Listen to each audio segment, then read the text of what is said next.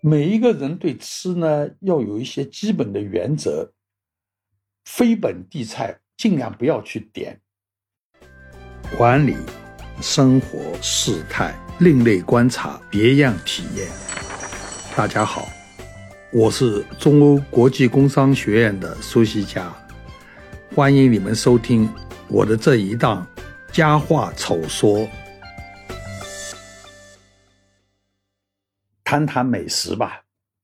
其实，认真说起来，我是不配来谈什么美食的，因为从小呢，我们家境贫寒，生活呢也处在一个整个社会啊比较呃穷困的时代，经历过饥荒和下乡，今天能够站在这里，我觉得已经是相当荣幸了。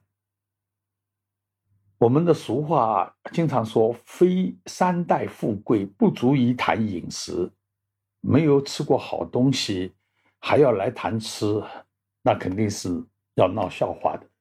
所以我今天就本着让大家看看笑话的心情，来跟大家聊聊美食吧。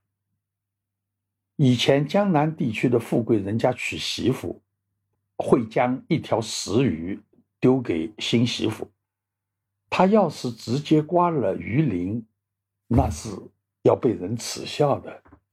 有一户人家讨了一个媳妇，他在那里真的刮起石鱼的鱼鳞来，所有人都开始摇头。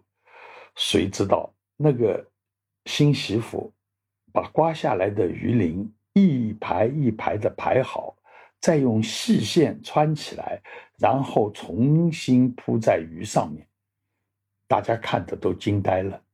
媳妇解释说：“吃鱼的时候，你将线拎起来，这个鱼鳞就可以去掉了，既不影响鱼的味道，又极其方便。”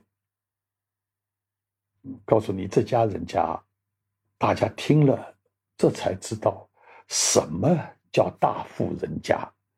什么叫家庭有美食习惯？在上海吃美食，最容易出洋相的就是到饭店里吃刀鱼面。春天呢，正是吃刀鱼面的时节。这个时候，饭店呢最怕一种人，因为刀鱼面是很贵的。有人吃了两口，筷子一拍，跳香起来，问这刀鱼面为什么没有刀鱼？这就死不懂而吃出了洋相。内行人知道，以前大的饭店供应刀鱼面，都是将刀鱼肉剁成肉糜，然后化在汤里，拿这个汤去和面，再用这个和出来的面做面条。也就是说，鱼肉是看不见。而是化在面条里面的。今天当然上海再也吃不到这种刀鱼面了，我们还能每年尝一点鲜的，无非就是刀鱼汤面而已。所以说，富贵三代方知饮食，这个还真是有点道理的。啊，我当然不够格，但是呢，因为文人好吃。啊，文人容易有一点想法，所以呢，也愿意来跟大家聊聊我的想法。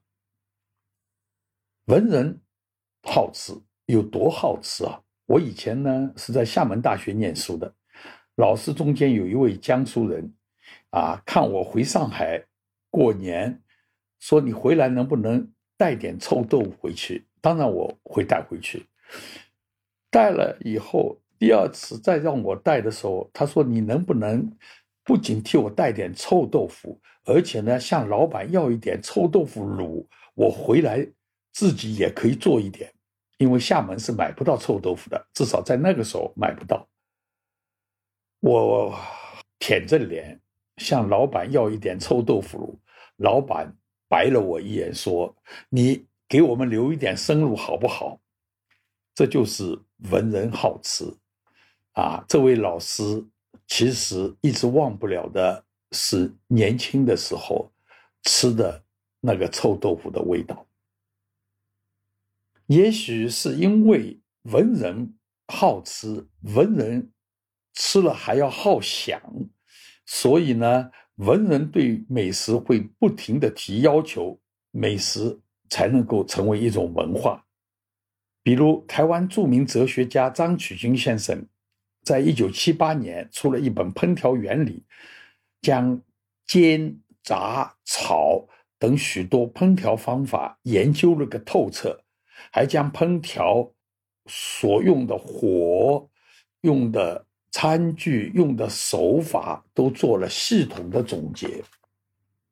我们都知道梁实秋小品写得好，而他谈起北京小吃更是如数家珍。梁实秋出身北京大户人家，他说家里招厨师一般考三个菜，第一个是考煮鸡汤。鸡汤烤的是大小火的运用，鸡汤煮得好，在于鸡汤要清，味道要出来，关键就在这个火候。第二，烤青椒肉丝，这个菜不容易炒，过了一点点，肉变老，老的不能吃；时间稍微短一点，青椒没有断生，青椒不好吃。两个都要恰到好处，这个火候。这个时间是不容易把握的。第三个烤蛋炒饭，蛋炒饭什么时候放蛋，是金包银还是银包金都有讲究。能将这三个菜应付自如的厨师啊，基本上也就合格了。历史学家陆耀东谈吃，又是另一番趣味。陆耀东原来是苏州人，一九四九年到台湾。他写了两本美食书，一本叫《寒夜客来》，一本叫《度大能容》。从历史文献角度来谈美食，他称自己将不登大雅之堂的问题带进历史教学的领域。据说陆教授在台大上历史美食课，教室里都是人坐的满满的。还要站很多人。现代也有很多文人美食家，食评都写得非常好，比如梁文道、蔡澜等等。我有的时候突发奇想，如果我将来不做会计学教授了，可以做什么呢？最好的理想就是去做一个美食家，写一个美食专栏。我要做到：第一，绝不媚俗；第二，一定要冷嘲热讽。现在的食评啊，说好容易，你要说人家不好，这个难度太大了啊！你被人打都有可能。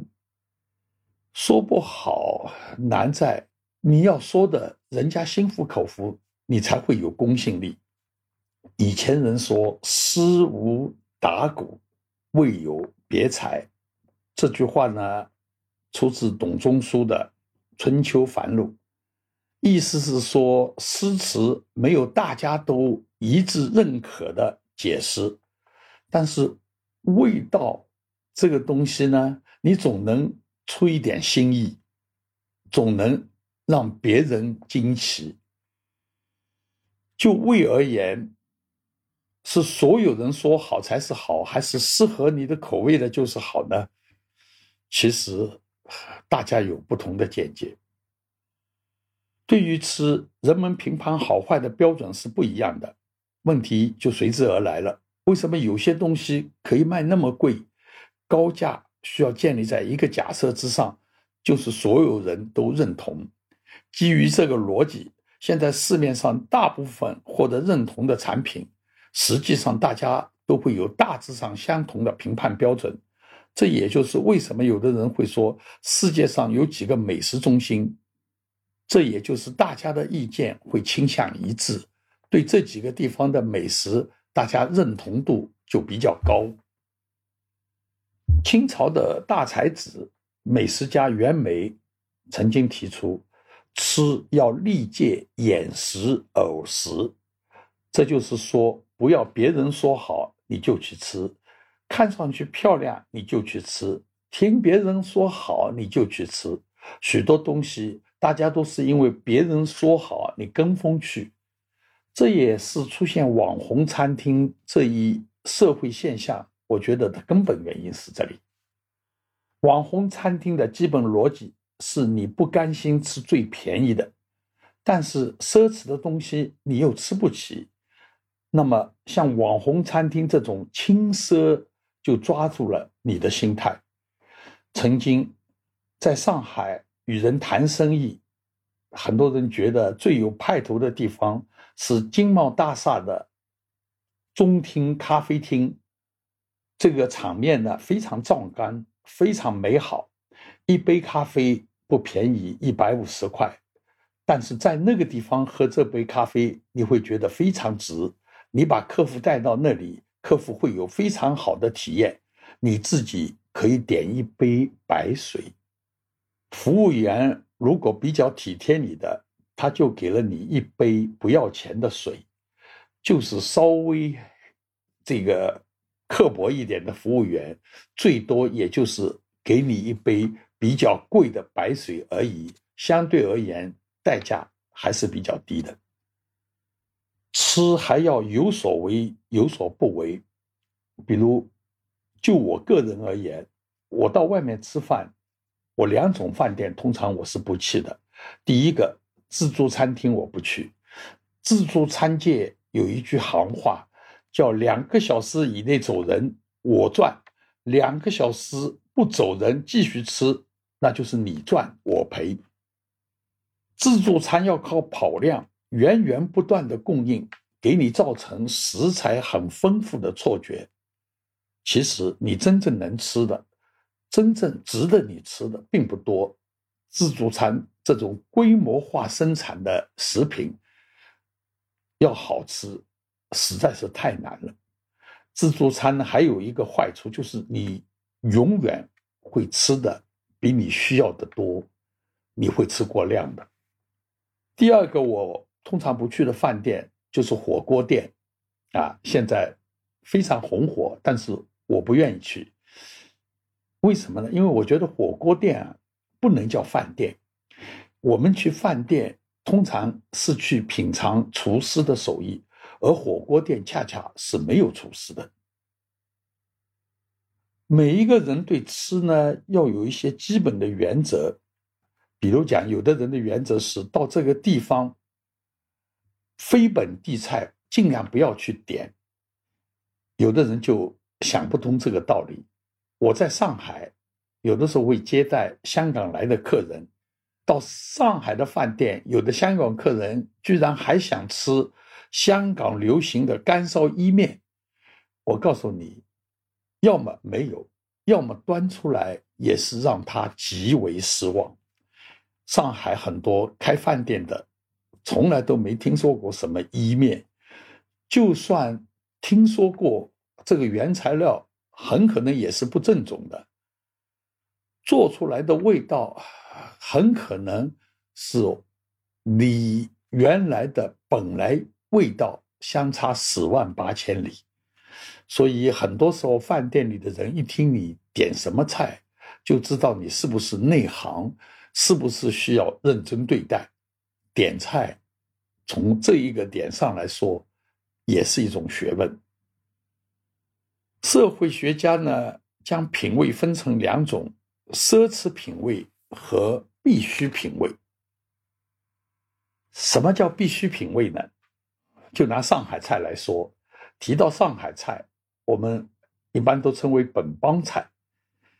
有趣的是，全中国只有上海菜有这种叫法，无论走到哪里，上海菜都标榜是上海本帮菜。那么，上海本帮菜最基本的特点是什么？所有人都知道。概括起来讲，就叫浓油赤酱。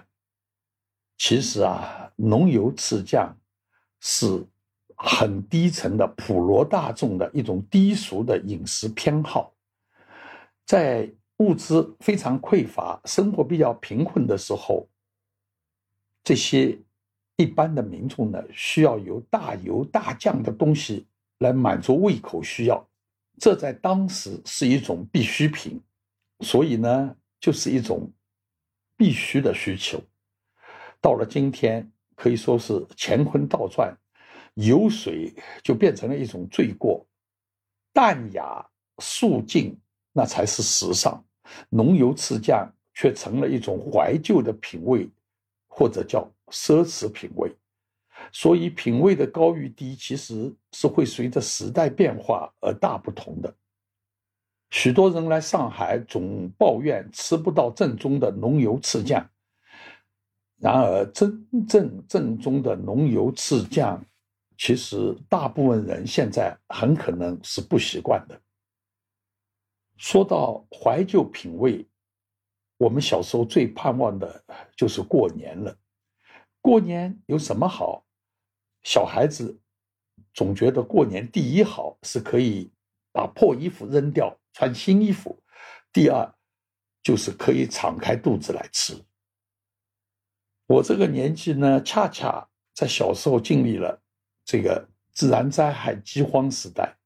当时上海家庭分大户跟小户，五人以上是大户，五人以下是小户。过年的时候发你一张票，一大早就要去排队。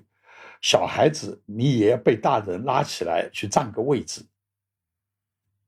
为什么要这么早去排？因为你排在前面，同样是一张票，你前面买一个家禽，排在前面的可以买到一个鹅，鹅的体量就比较大；排在后面的鹅卖完了，你就只能买一个鸭。鸭子比鹅要小很多。现在想想，那个时候跟今天真的是不一样了。那种排队场面也是很壮观的。虽说烤麸是上海一个非常普通的菜，非常平民化的菜，在饭店里，所有做上海菜的店里面都会有烤麸。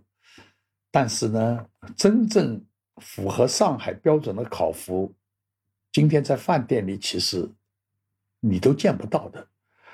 烤麸端上来，你看一眼是刀切的还是手撕的，你就可以分辨出来这是不是真正的上海烤麸。香港美食家蔡澜曾经说过，他一看烤麸是刀切的，就绝对不会碰。我曾经在香港工作居住十四年，香港对我影响是非常大的。香港这个地方好在哪里呢？好在你想吃什么都有，而且丰俭由人。最值得赞叹的是，香港餐厅味道是非常的稳定，不管你哪一天去吃，所有饭店基本上拿出来的东西水准不会太差。我们在这里。在大陆，像在上海，很不一样。你到一家饭店，你觉得味道很好，然后你推荐个朋友，第二天你陪着朋友再进去，很可能味道完全不一样了，很可能是换了一个厨师，很可能是换了一种食材。这样不稳定的饭店，这是餐饮界的一个大问题。而且呢。有一些菜呢，我觉得只有香港人才做得好。最简单的例子就是蒸鱼，蒸鱼看起来是非常简单的事情，但是这个分寸的把握实在太难了，差一点点时间就可以说是差之毫厘，谬之千里。过一点肉就老了，不够时间，肉就就会粘在鱼骨上面。一个香港开餐厅的，如果你告诉他你鱼没蒸熟，这个饭店是很丢人的。鱼要基本上能脱骨，但是又不能老，分寸把握就在厨师的经验中。鱼越大，这个考验越大。许多上海人到香港长期生活，都想学一学蒸鱼的手艺。告诉你。你学来学去，还真不如有些菲佣做得好。这其中的道理，到底为什么？我觉得还是经验积累的真不够。我曾经向香港厨师求教，他们告诉我其中的诀窍是你要直觉的判断鱼的大小，稍微大一点的鱼是不能直接蒸的，先要在温水里面鱼浸几下，究竟是浸几下，浸多长时间，这个完全用经验，你根本没办法传授的。香港还有一个好处呢，就是最好的餐厅往往都不是最豪华的餐厅。别人问起我香港最好的餐厅是哪家，我从来不用多考虑，首先想到的一家是天香楼。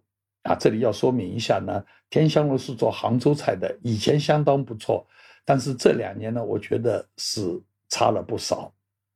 天香楼贵呢？贵的是很有道理的。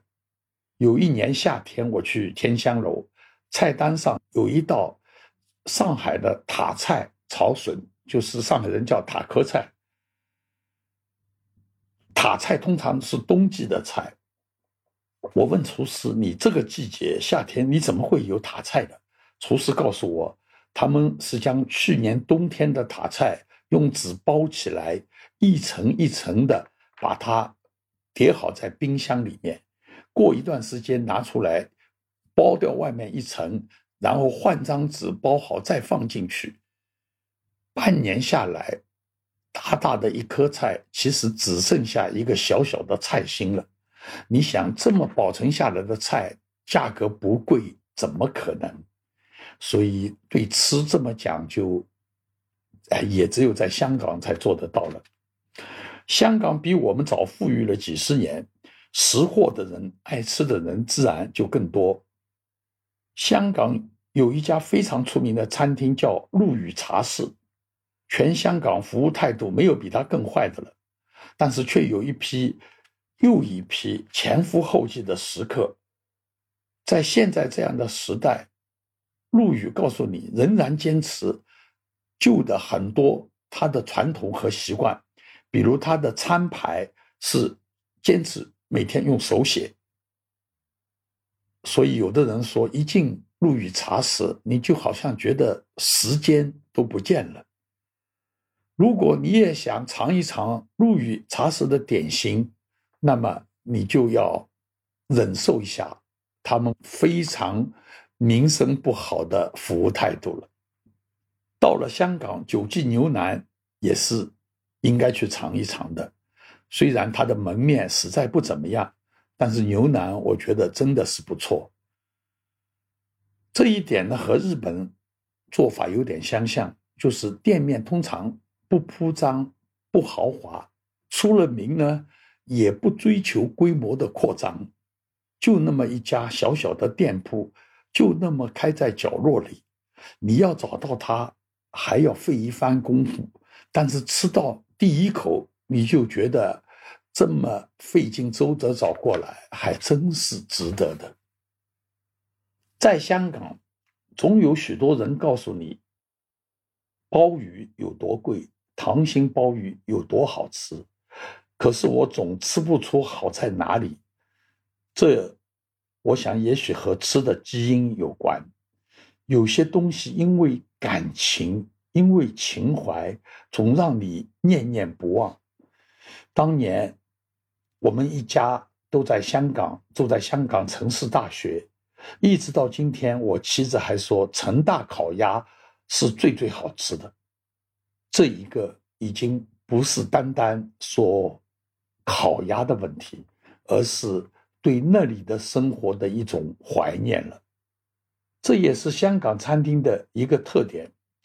啊，所谓好吃的，未必是最出名的；好吃的，也未必一定是大家都知道、大家都认同的。下面呢，我想来聊聊香港一个特殊的菜品。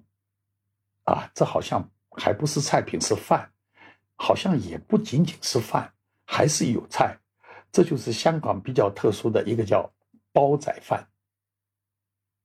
冬春交替，乍暖还寒之际，总想有一点暖身暖心的食物来帮助你御寒。所谓不时不食，就是这个道理。有些食物只有到这个时候才会被人想起。在香港，知足羊腩煲和煲仔饭，一直到今天还是只有冬季才会在饭店里供应。煲仔饭在香港是平民美食，因为米饭上放点鱼肉很难卖出高价，一百港币大概已经是高线了。总不能把鱼翅、鲍鱼、鹅肝、松露都放上煲仔饭吧？这个是做不出来的。九龙的庙街以前排档林立，光顾的通常都是贩夫走卒，除了果腹，还希望耐饥，煲仔饭就理所当然成了首选。在香港，好事者经常为哪一家煲仔饭才是最好吃的。争论不休，不同的人可以评出各自的八家、十家，就像上海有不同的生煎馒头和黄鱼面的排行榜一样。不过，在大多数排行榜里，有一些小饭店的煲仔饭，通常都会被排进去的。比如讲，像坚尼地城的长喜、西营盘的坤记。石嘴塘的永和城、油麻地的新记和四季，以及大埔的陈汉记，通常都会在这个榜单上面。煲仔饭最经典、最传统的是腊味，一般包括一个腊鸭腿、一根腊肠、一根润肠。所谓润肠，在香港就是用鸭肝做的香肠，颜色呢是比较深的，一块腊肉。还要加一两颗青菜。现在当然是百花齐放了，许多茶餐厅动辄几十种不同的煲仔饭列在菜单上面，差不多什么都可以放。你现在可以看到，像凤爪、牛肉、咸鱼、牛蛙、鳝鱼、排骨、猪肝，甚至西班牙火腿、神父牛肉都可以包进去的。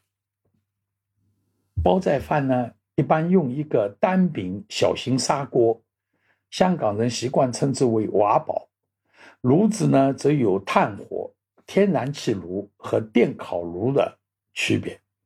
炭火呢，占地大，烟气大，也不容易掌控。越来越少有人来用这种火源。决定煲仔饭好坏的大概有四个因素：米覆盖在饭上的菜料。酱油以及火候时间的把控，米呢，好像都是用泰国的所谓的长粒的米，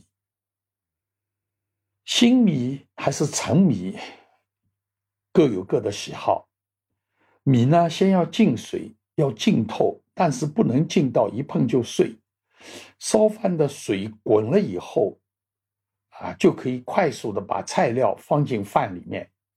虽然说什么都可以放，但是还是用会出油的腊肉、腊肠效果是最好的。把香肠划一刀，油脂就会渗入米饭，开盖就是香气四溢，令人食指大动。至于浇在饭上的酱油，香港人叫豉油，各家饭店都会自己来调制，对外号称是秘制。超市和电商网上都有现成的煲仔饭酱油供应，就是比较贵一点而已。手边没有的时候，我们家用老抽加料酒加糖熬一下，效果其实也差不了多少。现在我们已经很少买现成的了。烧煲仔饭难是难在要有饭焦。